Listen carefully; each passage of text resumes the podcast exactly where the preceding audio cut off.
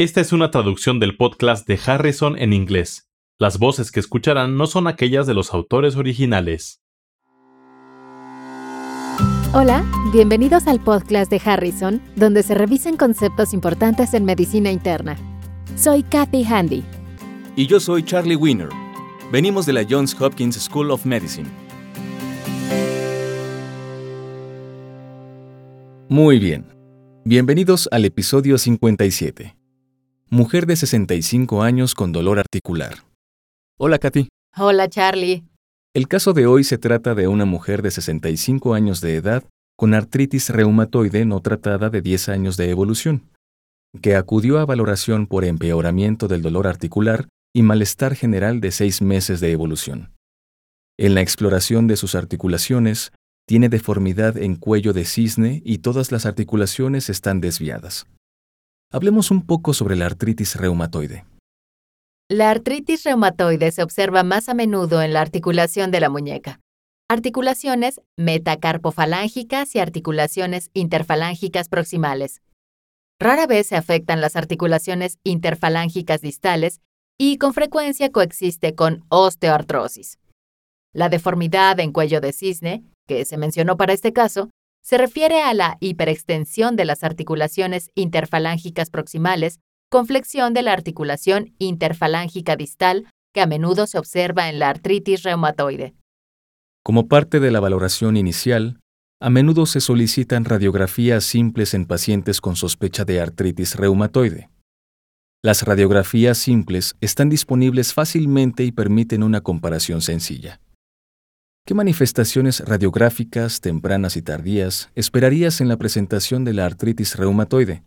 Nótese que esta paciente tiene 10 años de evolución sin tratamiento. El signo radiológico más temprano de la artritis reumatoide es la osteopenia yuxtaarticular.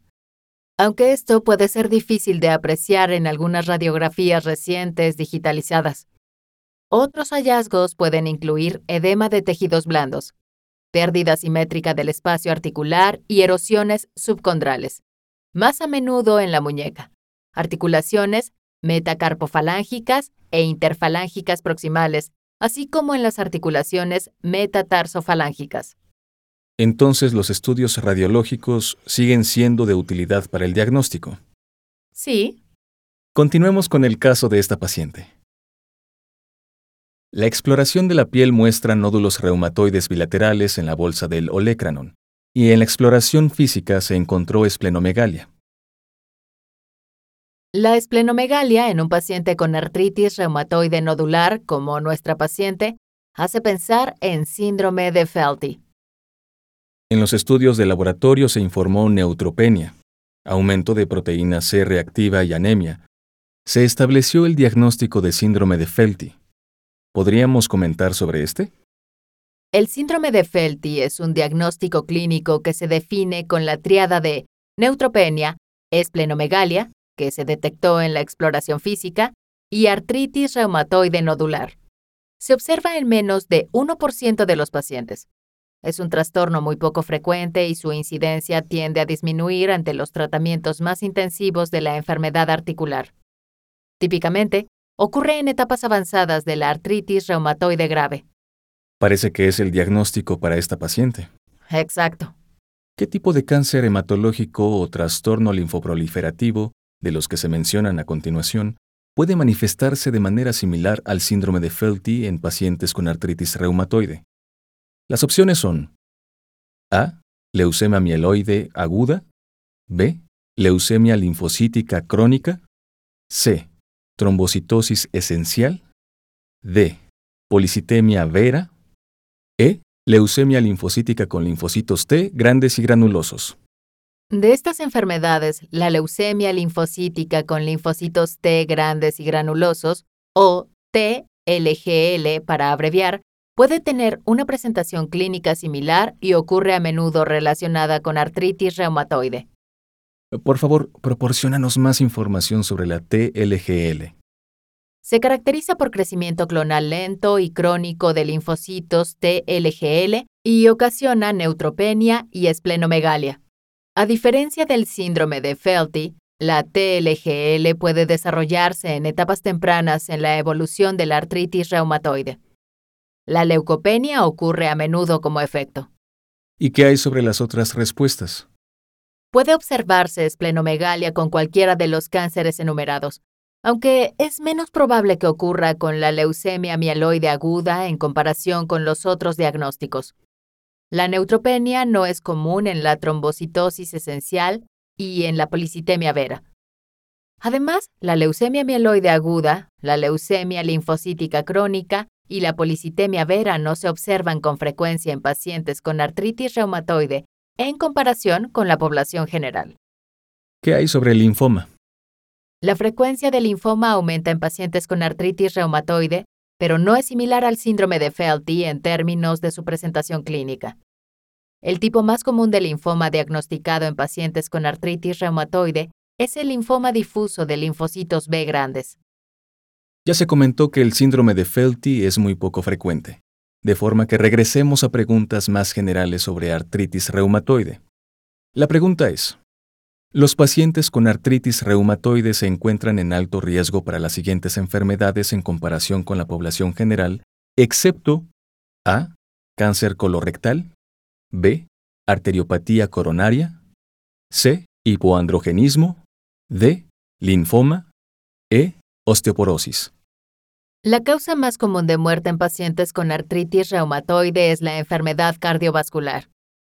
La incidencia de arteriopatía coronaria y aterosclerosis carotídea es más alta en pacientes con artritis reumatoide que en la población general, incluso cuando se controlan los factores de riesgo tradicionales como hipertensión, obesidad, hipercolesterolemia, diabetes y tabaquismo.